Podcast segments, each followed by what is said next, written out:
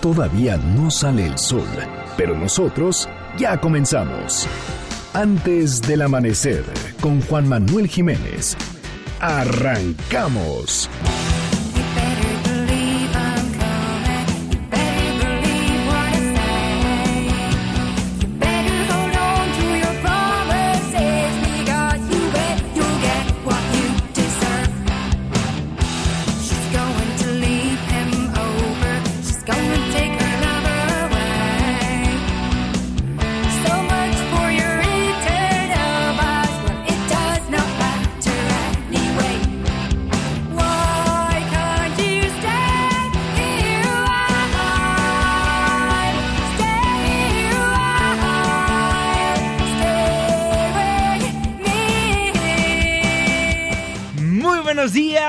Muchísimo gusto darles la bienvenida a este espacio madrugador de MBS Noticias 102.5 Gracias por acompañarnos antes del amanecer. Mi nombre es Juan Manuel Jiménez y como todos los días, como todas las mañanas, lo invito a que nos acompañe, a que nos sintonice hasta las seis en punto para que desde muy temprano se informe de las noticias más relevantes de nuestro país en este espacio, en este programa que hacemos absolutamente todos, por lo cual lo invitamos a que nos escriba a través de nuestras distintas plataformas digitales. En Twitter e Instagram nos encuentra como arroba Juanma Pregunta Facebook Juan Manuel Jiménez y nuestro WhatsApp 55 16 34 53 95.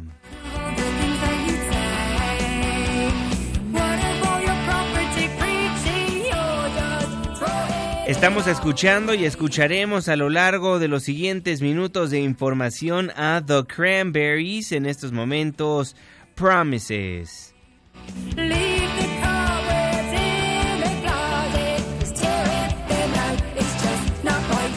Usted lo sabe, cada día estaremos poniendo a un grupo diferente, a una canción que usted nos solicita o a una agrupación que usted nos pide a través de las distintas plataformas digitales para que escuche a través del 102.5 al artista, la canción, la agrupación que usted nos pide.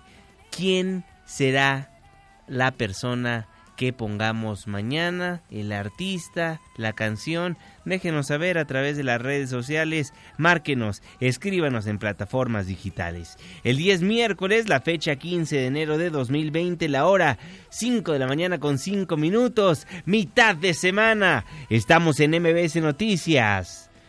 Antes del amanecer.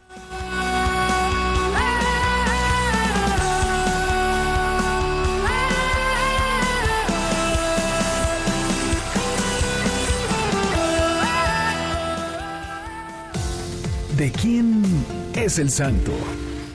Hoy 15 de enero del 2020 felicitamos a Mauro, Abacue, Francisco. Muchas felicidades. Clima. 5 de la mañana con 6 minutos, Marlene Sánchez.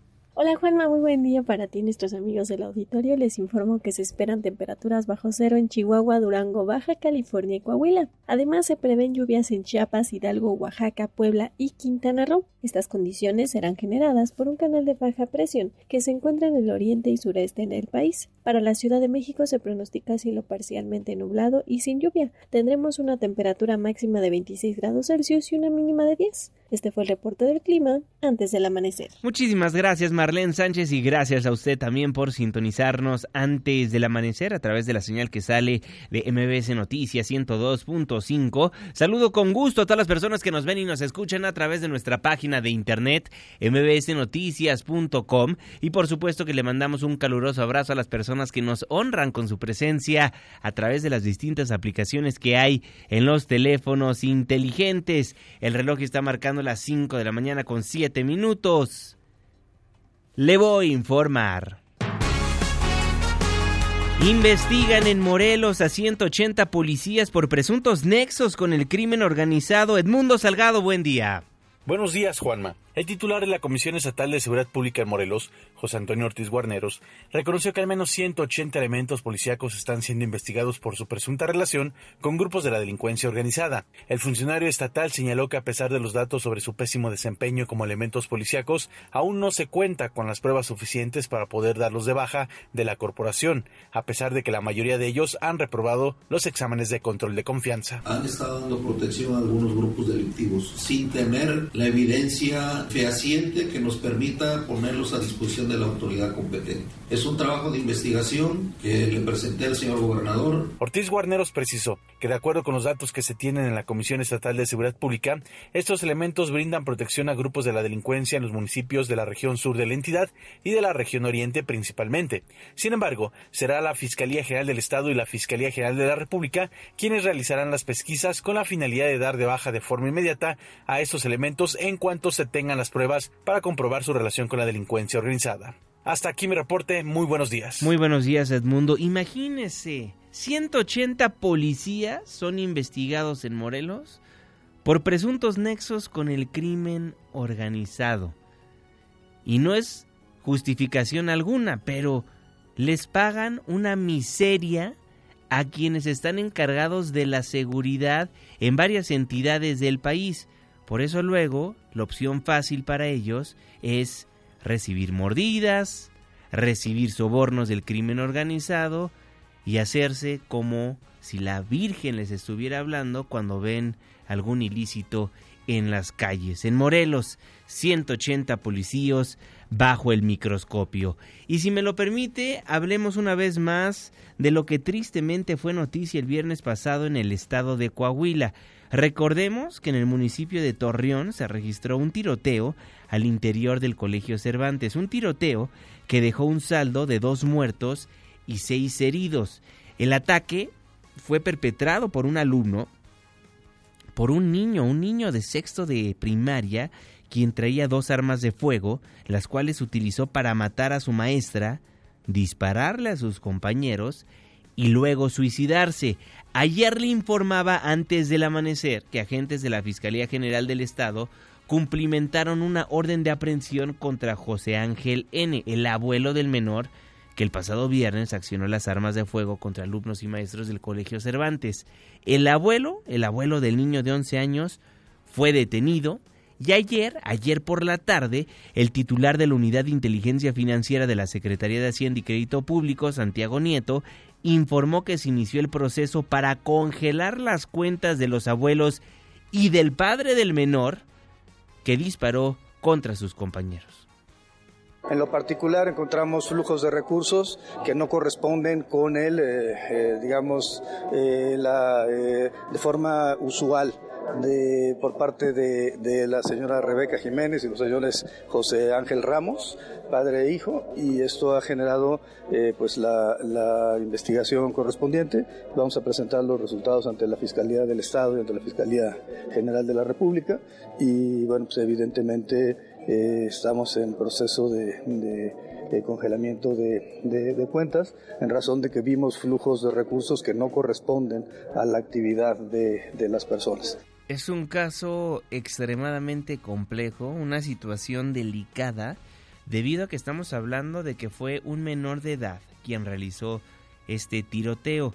Pero entre más nos da a conocer la autoridad, más podernos, podemos pues darnos cuenta del entorno en el cual vivía el menor. Detuvieron a su abuelo y congelaron sus cuentas bancarias porque se descubrió que tenía millones de pesos en depósitos en efectivo que no coincidían con sus ingresos.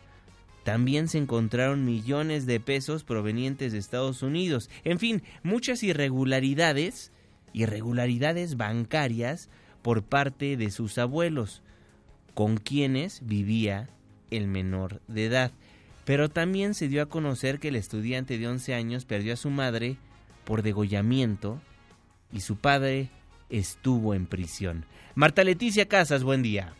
Buenos días, Juanma. El niño que protagonizó el ataque al Instituto Cervantes de Torreón, Coahuila, a su corta edad había vivido fuertes episodios emocionales, ya que su madre murió degollada y su padre estuvo en prisión por narcotráfico. El secretario general del gobierno de Durango, Adrián Alanis Quiñones, reveló que el menor que además se suicidó era duranguense originario del municipio de Gómez Palacio y, de acuerdo a las declaraciones del funcionario, mostraba serios problemas por las pérdidas que había sufrido, aunado a la ausencia de su padre que fue detenido en Estados Unidos. Así lo declaró en entrevista. Vemos también la forma en que falleció la mamá del niño, que parece que fue degollada. El papá parece que estuvo también preso en Estados Unidos por cuestión de narcotráfico. En fin, todo ese tipo de acciones, lamentablemente, muchos de los padres de familia no se dan cuenta que con sus acciones están dañando no nada más la desintegración de su hogar, sino están dañando también lo que es la vida y el futuro. Alanis Quiñones sostuvo que esto es una muestra de que la violencia intrafamiliar, lo que hacen los padres y el problema de las adicciones está afectando seriamente a los menores, pero vale la pena recordar que el municipio de Gómez Palacio Durango es colindante con Torreón Coahuila, zona que tuvo años sumamente complicados en materia de seguridad y donde fue necesario que se creara un mando único especial. Hasta aquí mi reporte. Muchísimas gracias Leticia. Bien lo dijo el presidente de la República, es de suma importancia fortalecer los valores culturales, morales y espirituales. No es nada más mochila segura. Vamos a una sociedad mejor. Bienestar material, bienestar del alma, fortalecimiento de valores, que no se sigan desintegrando las familias, atender las causas. Pero como enajenados, se dedicaron nada más a querer eh, enfrentar la violencia con la violencia. Nunca repararon en que había que combatir la pobreza y fortalecer valores. Estaremos pendientes a los detalles de este caso y también a lo que den a conocer las autoridades en cuanto al programa Mochila Segura. Son las 5 de la mañana con 14 minutos.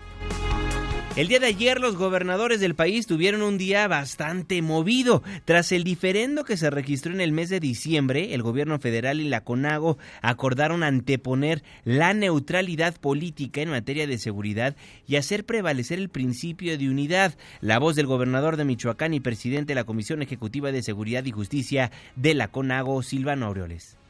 En el marco del respeto mutuo que nos rige, la gobernadora, la jefa de gobierno de la Ciudad de México los gobernadores y el gobierno de México acordamos anteponer la neutralidad política en materia de seguridad pública, hacer prevalecer el principio de unidad en torno a los grandes problemas que aquejan al país y mejorar los mecanismos de coordinación interinstitucional con el fin de, de fortalecer la estrategia nacional de seguridad pública a través de las coordinaciones estatales y regionales para la construcción de paz y seguridad. En este marco, el secretario de Seguridad y Protección Ciudadana, Alfonso Durazo, insistió en su llamado de trabajar en conjunto o fracasar por separado. Tenemos que enfrentar este reto juntos, asumiendo que los esfuerzos aislados poco van a, van a servir para obtener los resultados esperados. Queda claro pues que el único camino es trabajar juntos o, como lo he dicho en, otros, en otras ocasiones, o fracasar por separado. Después de esta reunión, los gobernadores fueron invitados a comer a Palacio Nacional. Tras una comida de un par de horas entre los ejecutivos de las 32 entidades federativas y el presidente Andrés Manuel López Obrador con los integrantes de su gabinete, el grueso de los mandatarios estatales, así como la jefa de gobierno en la Ciudad de México, coincidieron en calificar el encuentro como una buena convivencia para estrechar las relaciones. En redes sociales, el primer mandatario mexicano comentó que los gobernadores reafirmaron el compromiso de seguir trabajando juntos con democracia y respeto a la pluralidad por el bien del pueblo y de nuestra gran nación. Así hablaron del encuentro los mandatarios estatales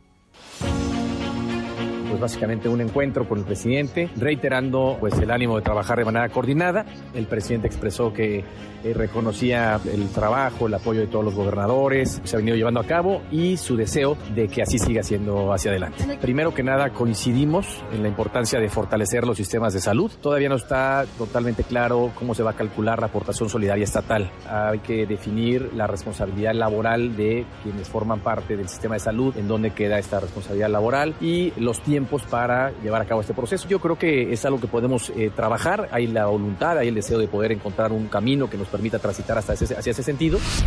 Los gobernadores todos, de todos los colores, queremos ayudarle al presidente a sacar adelante a nuestro país. Eh, yo creo que el debate es sano. Si hay opiniones distintas en algunos temas, me, parece que es parte de la normalidad democrática.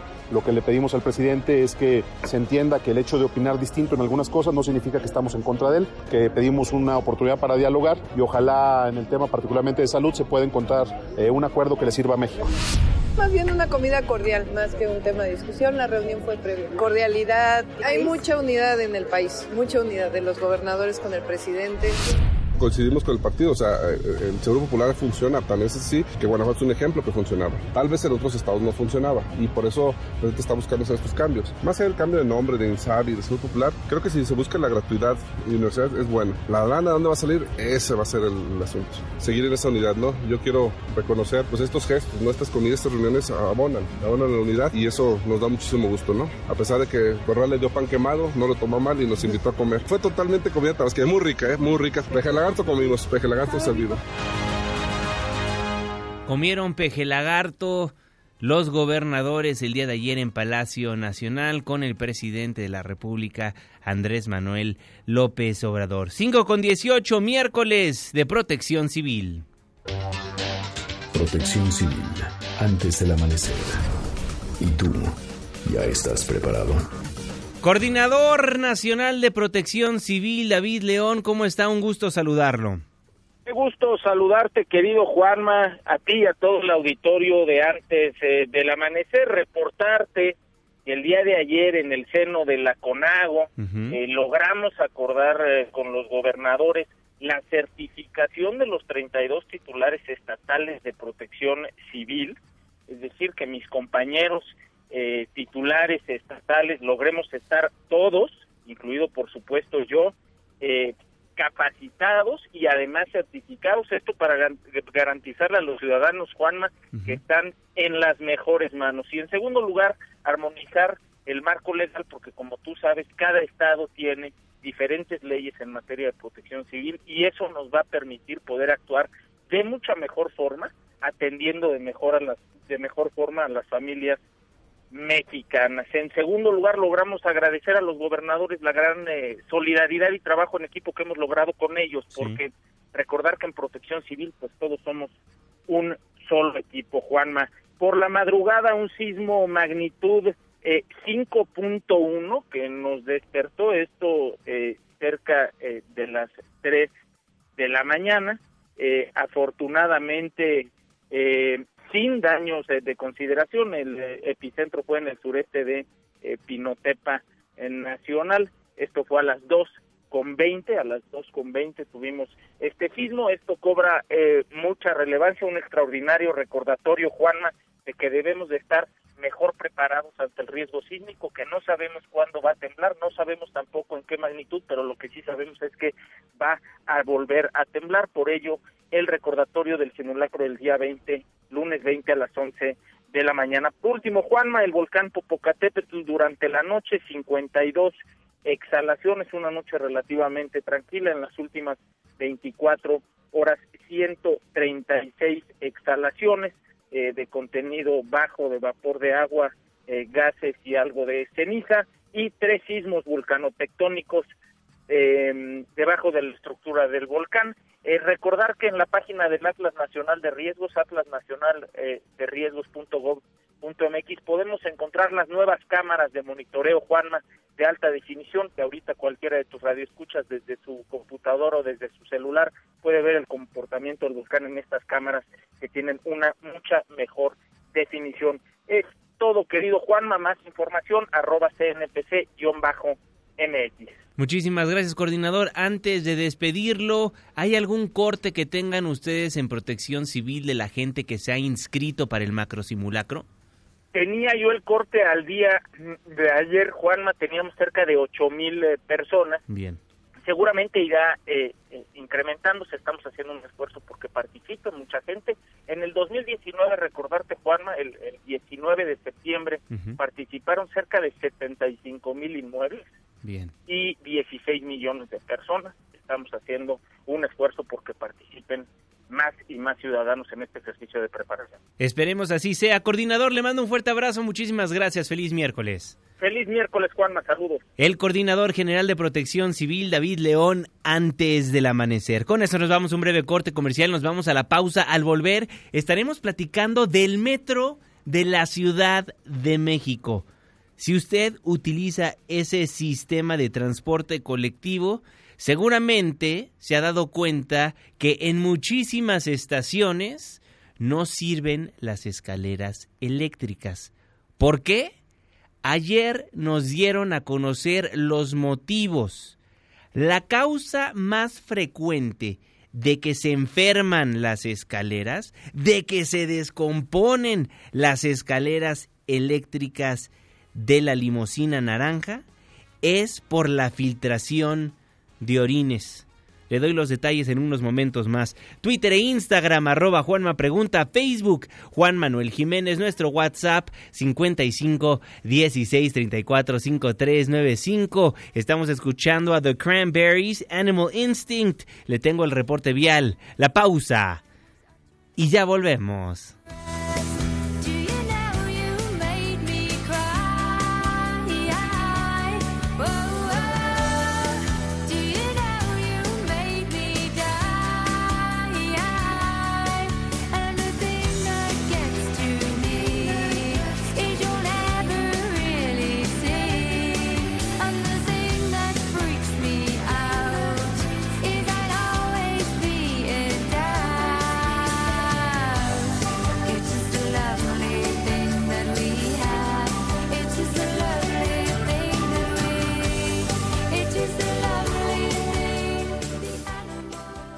Antes del amanecer, con Juan Manuel Jiménez. Con Juan Manuel Jiménez. Continuamos.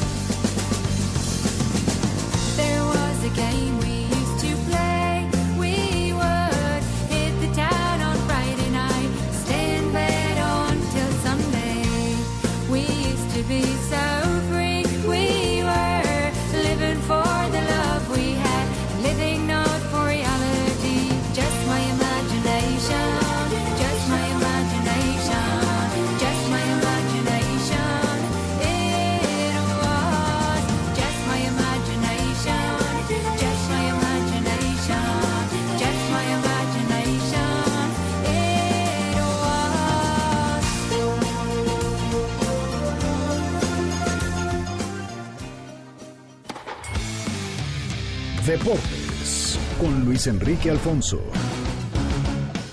Mi querido Juan, amigos antes del amanecer, vámonos con la información deportiva. Confirmado los dos eh, primeros partidos, pues moleritos, Juanma, moleritos de lo que va a tener la selección mexicana en este 2020. No, no es ni Holanda, ni Italia, ni Alemania, ni Portugal, mucho menos España, ni Inglaterra, no se van a jugar para empezar otra vez en Estados Unidos y son ante selecciones sí europeas, pero la verdad de medio cachete. El 26 de marzo México va a enfrentar en Charlotte, cobejados con la afición, con los dolaritos, a la República Checa y tres días después a Grecia en Dallas, Juanma. No sé si tú has visto a Grecia en Dallas, pero pues eh, a ver qué tal, ¿no? A ver qué tal, la paisanada como siempre, sosteniendo la selección mexicana y desafortunadamente, insisto, con la cuestión de privilegiar el, llenar las arcas, que también es sano porque es un negocio, pero sobre todo por lo que se había hablado, ¿no? De, de, buscar rivales de categoría, seguramente van a salir con que no se puede, porque pues tienen compromisos por los torneos,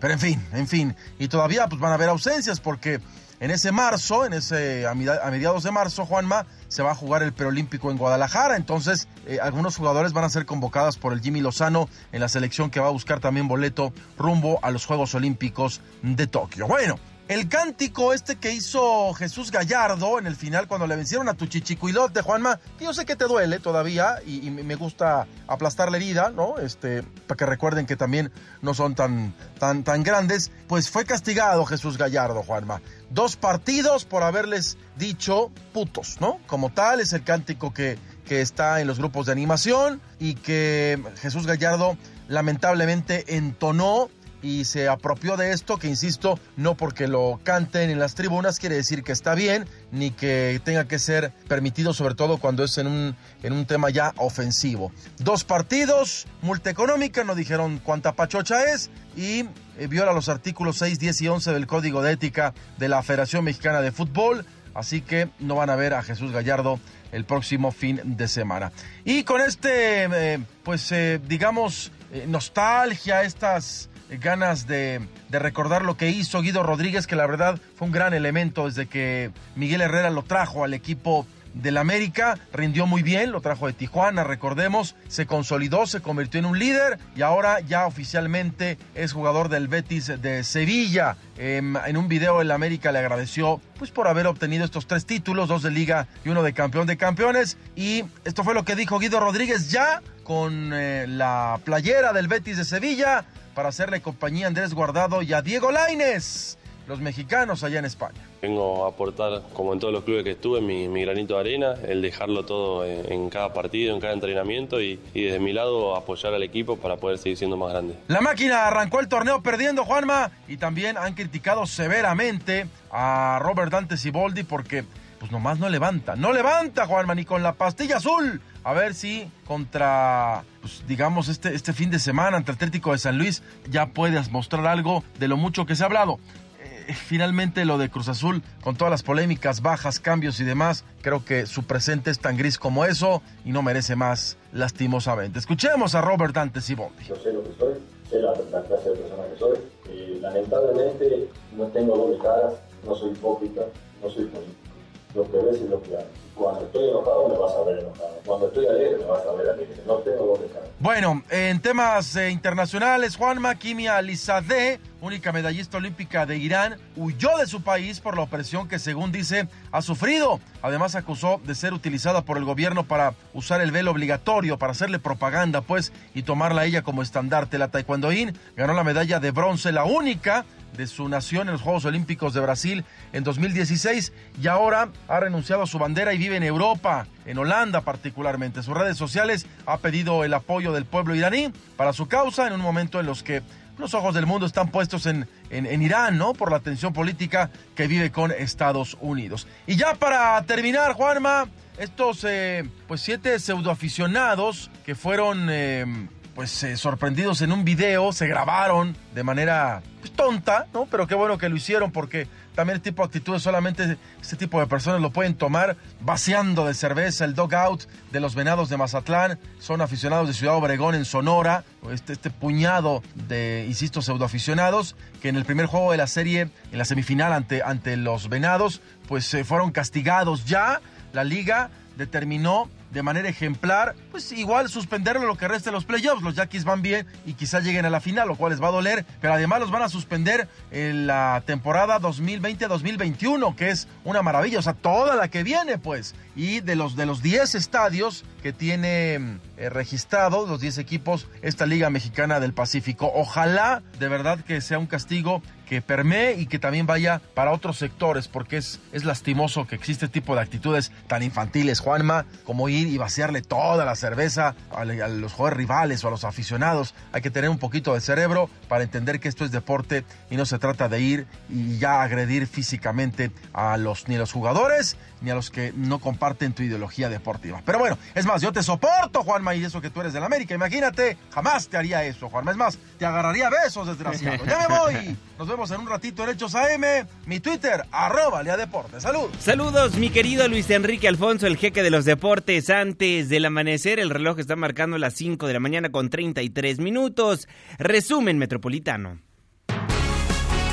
La Coparmex Ciudad de México reconoció que los delitos de alto impacto en la capital disminuyeron de 5.1 a 3.8% de mayo a diciembre de 2019. Jesús Padilla, el presidente de la Coparmex CDMX, afirmó que la ciudad enfrenta retos en materia de seguridad en casos como extorsión, secuestro, robo en transporte a negocios, delitos sexuales y feminicidios, pero confió en que la administración de Claudia Sheinbaum entregue buenas cuentas en este año. Se ofrecen prometedores resultados. A partir del año 2020 tenemos eh, el ingreso de más de 8.500 eh, policías que seguramente con la estrategia de replanteamiento de las coordinaciones de seguridad pública y coordinación de justicia podemos ir viendo cómo algunos de los delitos empiecen a disminuir. Había una disminución importante en los delitos de alto impacto hacia finales del año, pasando números prácticamente de casi 5.1 delitos a 3.84 y disminución desde el 2015 de estos delitos que iban prácticamente en ascenso a partir de 2019, exactamente el año que termina, en menos 1.8. Respalda la Coparmex de la Ciudad de México las acciones que están tomando quienes gobiernan en la capital del país para bajar los índices delictivos. Sin embargo, reconocen que la ciudad enfrenta retos en materia de seguridad, en casos como extorsión, secuestro, robo en transporte, a negocios, delitos sexuales y homicidios y feminicidios. Y justamente estos dos últimos delitos serán el reto de la nueva Fiscalía Capitalina. Una nota de Juan Carlos Alarcón. En los primeros 13 días de 2020 en la Ciudad de México se cometieron 47 homicidios dolosos, algunos realizados con armas de fuego de uso exclusivo de las Fuerzas Armadas y en contextos de extrema y recurrente violencia. De acuerdo con el informe de seguridad del Gobierno de México en los primeros cuatro días de operación de la nueva Fiscalía de Justicia Capitalina a cargo de la exprocuradora Ernestina Godoy, se han cometido 14 asesinatos sin ninguno esclarecido hasta el momento. Entre los casos que han marcado el inicio de operaciones de la nueva fiscalía están las balaceras y ejecuciones entre grupos antagónicos dedicados a la venta y distribución de drogas, la guerra entre organizaciones como las del extinto Maestrín y Lenin Canchola, ambas en la alcaldía Álvaro Obregón, llevaron al extremo sus disputas el viernes pasado, horas después de que Godoy Ramos pronunció su discurso de apertura como fiscalía, se generó uno de los más agudos enfrentamientos en Periférico Sur. Los sicarios, coordinados por un hombre en silla de ruedas que conducía una camioneta Honda Odyssey, Fernando Urban Ramírez alias el Cooper, era el encargado de contratar a los pistoleros para eliminar a los rivales. En la persecución, Después de balear a un hombre en la colonia Olivar del Conde en perímetro de Álvaro Obregón, se enfrentaron a balazos con elementos policiales en cuyo hecho murió Cooper y resultó lesionada una mujer policía, otro sospechoso y uno más quedó detenido. Entre sábado y domingo, 10 personas fueron asesinadas a tiros. En la colonia Pradera, alcaldía Gustavo Amadero, dos jóvenes comerciantes de Tepito fueron ejecutados a tiros dentro de un inmueble al que ingresó un solo tirador, de acuerdo con testigos. Las ejecuciones a cualquier hora se hicieron patente una vez más y este lunes dos hombres que circulaban en un taxi fueron ultimados a balazos en Periférico Oriente, cerca de una base de la Secretaría de Marina. El sujeto que viajaba de acompañante, según archivos criminales, cuenta con antecedentes penales por los delitos de cohecho y lavado de dinero en 2014 y portación de arma de fuego de uso exclusivo de las Fuerzas Armadas en 2018, preso en ambos casos en el reclusorio norte. A estos hechos se suman otros delitos, la mayoría en perjuicio patrimonial, como robos y asaltos, pero el principal revés de la Fiscalía lo sufrió la víspera con la determinación judicial de no vinculación a proceso de Fernando Javier, ex colaborador de Raimundo Collins y exdirector de Asuntos Jurídicos del Instituto de la Vivienda Capitalino. La Fiscalía General de la Justicia enderezó la ruta y pidió este martes a Interpol México la emisión de la ficha roja en contra del también exsecretario de Seguridad Pública Raimundo Collins, a pesar de que el 4 de enero la procuradora, ahora fiscal, apuntó que tenían ubicado al ingeniero Collins y que no había salido del país. Bueno, en los primeros 13 días de 2020 en la Ciudad de México se cometieron 47 homicidios dolosos, algunos relacionados con armas de fuego de uso exclusivo de las Fuerzas Armadas. Y como lo decía Juan Carlos Alarcón, ya la Fiscalía General de Justicia de la Ciudad de México solicitó a Interpol México la emisión de la ficha roja para la búsqueda, localización y detención del exsecretario de Seguridad Pública capitalina Raimundo Collins Flores. Esto ante la posibilidad de que se encuentre prófugo. El exfuncionario cuenta, hay que recordar, con orden de aprehensión por el delito de uso ilegal de atribuciones y facultades, la cual otorgó un juez de control del Tribunal Superior de Justicia de la Ciudad de México. Buscan a quien estuviera a cargo de la seguridad en la Ciudad de México en el sexenio pasado. Son las 5 de la mañana con 39 minutos. El gobierno capitalino prevé inaugurar las primeras líneas del cablebús a finales de 2020. Asegura Claudia Sheinbaum que las empresas trabajan a marchas forzadas para cumplir con esta entrega y están trabajando pues de manera apresurada porque queremos a final de este año poder inaugurar el cablebús de Iztapalapa. Así que hicimos el compromiso de trabajar a marchas forzadas para poder tener las dos líneas de cablebús a finales del 2020, máximo máximo a principios del 2021. Así lo daba a conocer la jefa de gobierno, quien también aseguró que los choferes que actualmente trabajan en las rutas del transporte público concesionado que corren sobre el eje 8 no serán excluidos del proyecto de trolebús elevado. La mandataria capitalina dijo que de la misma forma como se hizo en el caso de la primera línea del Metrobús, se buscará sumar a los concesionarios del transporte público. Sé que aquí hay muchos transportistas que trabajan en Ermita, en el eje 8. Y nos vamos a poner de acuerdo, no se trata de excluir a nadie, sino de que sean parte de este gran proyecto y que estén integrados. A mí me tocó hacer la primera línea del Metrobús en Insurgentes y justamente la característica que tiene esa línea 1 del Metrobús es que se incorporó a todos los transportistas, todos los concesionarios de esa línea de ese tramo de insurgentes. Así lo daba a conocer la jefa de gobierno Claudia Sheinbaum. La jefa de gobierno aseguró que los choferes que actualmente trabajan en esas rutas del transporte público sobre el eje 8 no serán excluidos en este proyecto. Y del trolebús nos vamos al metro. Al presentar el programa de renovación de escaleras eléctricas del metro, Fermín Rafael Ramírez, el subgerente de instalaciones mecánicas y vías del sistema de transporte colectivo, dio a conocer que entre las principales causas de daño de estos equipos se encuentran la filtración de orines, lo cual deteriora las piezas que integran los mecanismos. Aunque parezca difícil de creer, gran parte de nuestros equipos sufren daños debido a que algunas personas las utilizan como sanitario. Y no poco, cuando destapamos las escaleras para dar mantenimiento, siempre tienen orina. Y la orina, por sus componentes, va degradando, va corroyendo, pues las cadenas, los engranes, los carriles, pero lo, lo deteriora a una velocidad muy grande. La filtración de orines es lo que deteriora las piezas que integran los mecanismos de las escaleras eléctricas del metro. El funcionario refirió que algunos ejemplos donde la orina es un problema constante son las escaleras de Tacubaya en la línea 7 y Chabacano línea 8. Agregó que otras causas de las fallas en las escaleras eléctricas son la carga excesiva y desbalanceada en peldaños, la vibración que causa al correr, objetos que impactan en el engranaje y vandalismo.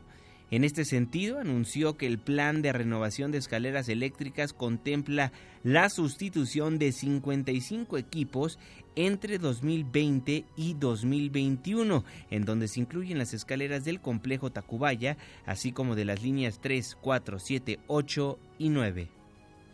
Tenemos nosotros un plan desde el año que acaba de terminar, 2019, para sustituir 55 escaleras, de los cuales 25 están contemplados, están en proceso de fabricación y está contemplado que se instalen y entren en funcionamiento a fines de este año y 30 más el próximo año. Pero repito, ya se encuentran en fase de fabricación ya están en fase de fabricación, dice el encargado del metro Farmín Rafael Ramírez, el subgerente de instalaciones mecánicas y vías del sistema de transporte colectivo, da a conocer que la causa principal de daño de las escaleras eléctricas es la filtración de orines. ¿Lo puede creer?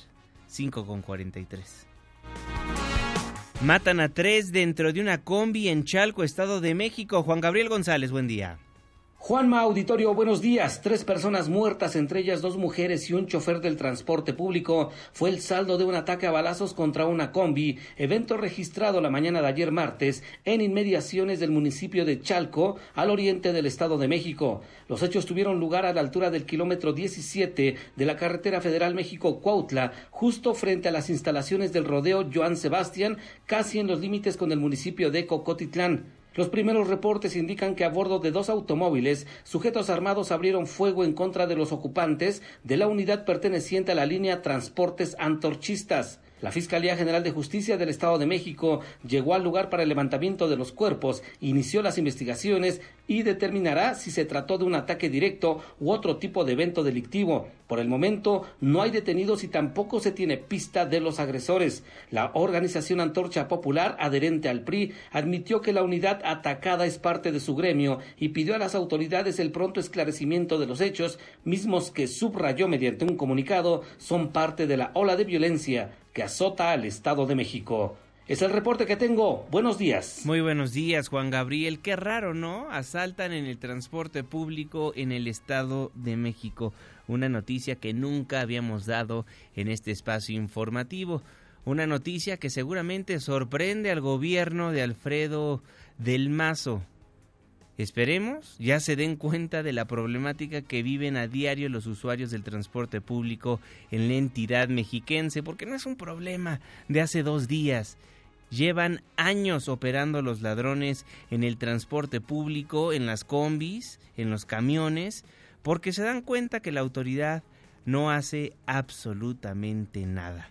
Son las 5 de la mañana con 45 minutos. Gracias por hacernos el favor de sintonizarnos antes del amanecer a través del 102.5 en este 15. 15 de enero de 2020. Fíjese que un día como hoy, pero de 1869, se erigía el estado de Hidalgo por decreto del presidente Benito Juárez. Y hoy, hoy es el día del compositor. Con eso nos vamos a un breve corte comercial, nos vamos a la pausa. Al volver platicaremos del avión presidencial TP-01, ese que nos dijo el presidente de la República que lo iban a vender porque nadie tenía un avión de esa magnitud, ni Obama, ni Trump, pero nadie lo quiere comprar. Por eso gastamos 30 millones de pesos teniéndolo estacionado en los Estados Unidos y al darse cuenta el gobierno federal que nada más nadie lo va a comprar allá, viene de regreso a la República Mexicana. 5 de la mañana con 46 minutos, The Cranberries, le tengo el reporte vial, la pausa y ya volvemos.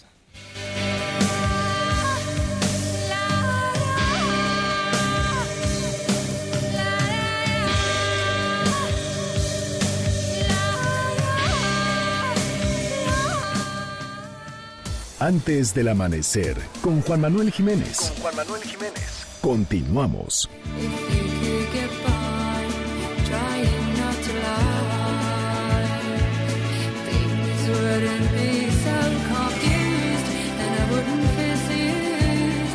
You always really knew I just wanna be with you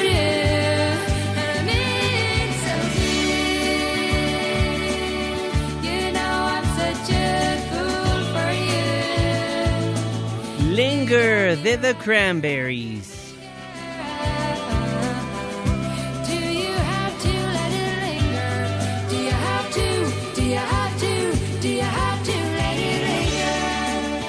Gracias por continuar con nosotros en MBS Noticias. Estamos antes del amanecer. Mi nombre es Juan Manuel Jiménez. Le tengo más información. Resumen de noticias antes del amanecer. El primer mandatario identificó como un reto complejo el garantizar la atención médica y los medicamentos gratuitos a toda la población. El presidente López Obrador informó que hablará con directores y personal de los institutos de salud porque ahí también será gratuito el servicio de salud. El Ejecutivo Federal anunció que así como tenemos el quién es quién en los precios de los combustibles, ya habrá un quién es quién en materia de salud así como tenemos el quién es quién en los precios de combustible, cada semana vamos a tener un informe sobre el plan de salud pública, un día a la semana para que la gente nos ayude informando si hay médicos en los hospitales o no, qué médicos faltan, qué hospitales, el abasto de medicinas, el estado de las instalaciones. Sobre el tema, gobernadores rechazaron que existe una campaña contra el INSABI y aseguraron que el gobierno federal lo echó a andar sin reglas de operación, lo que representa un riesgo para su implementación. Asimismo, algunos mandatarios estatales manifestaron que van a esperar a que el instituto madure para valorar si se adhieren a él. Yo estoy a favor de que sumemos esfuerzos, que sumemos esfuerzos con el gobierno del presidente Andrés Manuel, pero necesitamos ver exactamente cuáles son las condiciones que implicaría el adherirse. Creo que las reglas de operación no están todavía totalmente claras y es lo que estamos revisando y yo tomaré la decisión eh, muy pronto. Llegó el momento de hacer un alto en el camino, de clarificar posturas, de entender en dónde estamos parados y de que el gobierno federal reconozca que no está preparado para echar a andar el INSABI en los términos que han dicho, porque un modelo que no tiene ni siquiera reglas de operación claras, que no tiene definida legislación secundaria y que no es siquiera capaz de definir cómo se va a resolver el financiamiento para los servicios de especialidad y alta especialidad, pues es un modelo que no está listo. Y nos vamos a coordinar en todo con el instituto, pero no vamos a firmar la adhesión porque nosotros lo que vemos más que una federalización lo quiero decir con todo respeto y franqueza, es una recentralización que además presenta ciertos riesgos en su implementación no en materia de adhesión, sin embargo, estamos por supuesto muy dispuestos a firmar un convenio de colaboración porque al final del día seguirá habiendo mezcla de recursos estatales y federales en la atención en los servicios de salud. En lo particular el estado de Baja California Sur, pues nosotros quisiéramos que estuviese ya un poco más consolidado el esquema de operación del INSABI para poder pensar en una adhesión a este tema. Dejar muy claro que estamos a favor de la gratuidad, por supuesto, de los servicios médicos. En tanto, el Partido Acción Nacional en el Senado de la República propuso reformas en materia de salud para eliminar en definitiva de la ley el cobro de cualquier cuota de recuperación del Instituto de Salud para el Bienestar, así como extender la gratuidad del servicio al tercer nivel. Es que efectivamente se eliminen de la ley de salud las cuotas que se tiene que pagar por parte de los pacientes. Y también vamos a modificar el artículo 77 bis 1, en donde se establece la gratuidad, pero solamente en el primero y en el segundo nivel. Vamos más allá nosotros en el PAN. Y por supuesto también se amplíe esa gratuidad al tercer nivel, que por supuesto es de especialidades. La senadora panista Kenia López retó a los legisladores de la mayoría a aprobar esos cambios los panistas advirtieron que algunos gobernadores no quieren adherirse al INSABI por problemas como el de las compras consolidadas de medicinas hechas a través de la Secretaría de Hacienda, lo que provocará que no se reciban insumos sino hasta después de marzo, tal y como lo reveló el gobernador de Baja California Sur, Carlos Mendoza, quien mostró los oficios de Hacienda notificando que las entregas de medicamentos comprados en paquete no llegarán a las entidades sino a partir del próximo mes de marzo retamos, proponemos, exigimos a el gobierno y a los senadores de Morena a que acompañen esta propuesta. Ya no dobles discursos, ya no mentiras, ya no discursos a medias. Lo que hoy venimos a decirles las senadoras y los senadores del Partido Acción Nacional es que sí queremos que haya salud gratuita, total, gratuidad total en los servicios de salud Comparecencias importantes en el Congreso de la Unión. Angélica Melín, cuéntanos, buen día. Juanma, gracias, muy buenos días. El Ejecutivo Federal sostiene su postura de no incrementar impuestos, no ir por una reforma fiscal al menos en lo inmediato y tampoco emprender acciones de terrorismo ni de persecución fiscal a quienes ya están pagando sus impuestos. Así lo dijo la designada titular del Servicio de Administración Tributaria Raquel Buenrostro al comparecer ante diputados y senadores en la comisión permanente, esto en comisiones, previo a la ratificación de su nombramiento, lo que ocurrirá este miércoles 15 de enero. Escuchemos. ¿Necesitamos en este momento una reforma fiscal? La respuesta es no. Primero tenemos que realmente agotar hasta dónde da la ley bien aplicada, o sea, no es persecución, simplemente es la aplicación de la ley y que el que pague pague bien, porque no todos los que pagan pagan bien. Buenrostro Sánchez respondió a los cuestionamientos insistentes de los legisladores respecto a lo que se hará para incrementar la baja recaudación que tiene el país. Insistió en que no habrá ni persecución ni terrorismo. ¿Cómo lograr este aumento en la recaudación? Como dijimos antes, no es con terrorismo fiscal ni atormentado ni presionando a los contribuyentes de siempre. Se van a considerar tres líneas, las que les voy a llamar el ABC del SAT, que es A, de aumentar la eficiencia recaudatorio. B, bajar la evasión y la ilusión fiscal. C, combatir la corrupción. Los congresistas aprobaron por mayoría y con la abstención del PAN el dictamen sobre su ratificación. Es el reporte. Muchísimas gracias, Angélica Melín. Estaremos al pendiente de la ratificación de esta funcionaria pública el día de hoy. Oiga, y ante la falta de compradores, regresa a México el avión presidencial TP-01 José María Morelos y Pavón para subastarlo a un comprador, a un colectivo por 12 acciones o bien podría ponerse en renta. Así lo informó en la mañanera el titular de Banobras, Jorge Mendoza.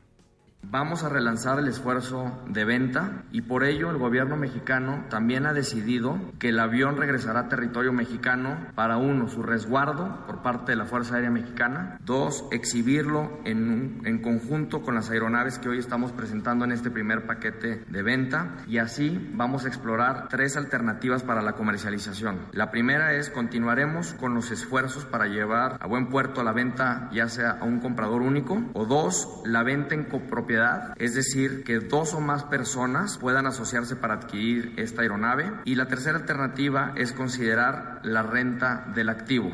Se compró en 2012 por parte de Banobras. Después Banobras arrenda el avión al gobierno federal, a la Sedena y a la Secretaría de Hacienda. Este avión costó 218 millones de dólares, que es equivalente alrededor de 2.900 millones de pesos. Al cierre de 2019 se ha gastado ya en el pago de deuda más intereses 1.833 millones de pesos y todavía existe un remanente de pago de 2020 a 2027 de 2.700 724 millones de pesos. Si llegamos a vender la aeronave al precio de avalúo, es suficiente para pagar el saldo que tiene el gobierno federal con manobras. Asimismo, se reconoció que se han invertido casi 13 millones de pesos de preservación y aproximadamente 15 millones de mantenimiento. O sea, 30 millones, 30 millones se gastaron por tener el avión parado en California no se gastaron, nos gastamos porque ese dinero sale de nuestros impuestos.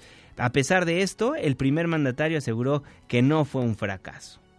Terminando ya su etapa de mantenimiento, de su certificación, regresa. No, es que es complejo y no queremos malbaratarlo, mejor esperar. Habían compradores, pero al final no consiguieron ellos financiamiento y está pasando el tiempo y por eso tomamos esta decisión. Ya queremos resolver este asunto. Son todas las opciones, o sea, se vende o se vende en partes.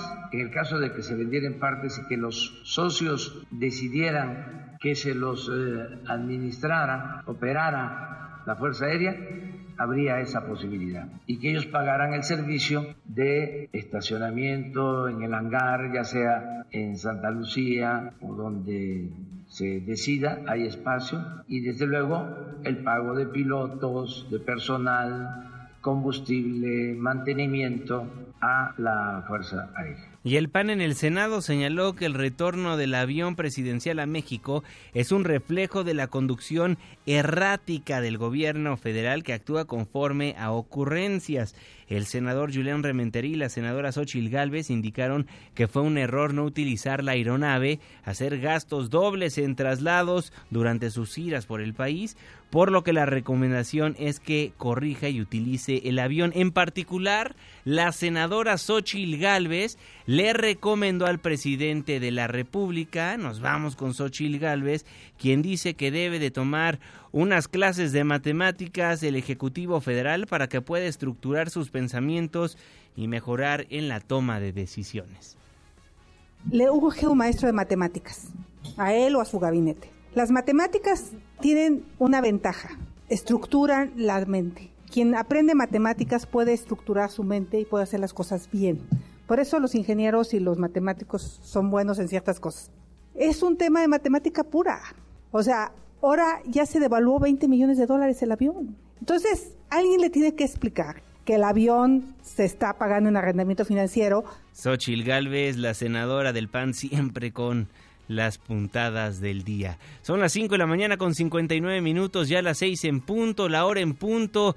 Gracias por habernos sintonizado a lo largo de estos 60 minutos de información. Dejamos el 102.5, pero, pero, nos pasamos al 104.9. En Exa FM le tengo un resumen de noticias cada hora a la hora hasta las 10 de la mañana y después nos vemos en la televisión en punto de las 7 de la noche en tu ciudad en tiempo real a través de la pantalla de ADN 40 el canal informativo más visto de México. A nombre de este gran equipo de trabajo, se despide de ustedes su servidor y amigo Juan Manuel Jiménez. Que pasen una excelente mitad de semana. Ya casi sale el sol. Nos escuchamos mañana en punto de las 5, antes del amanecer.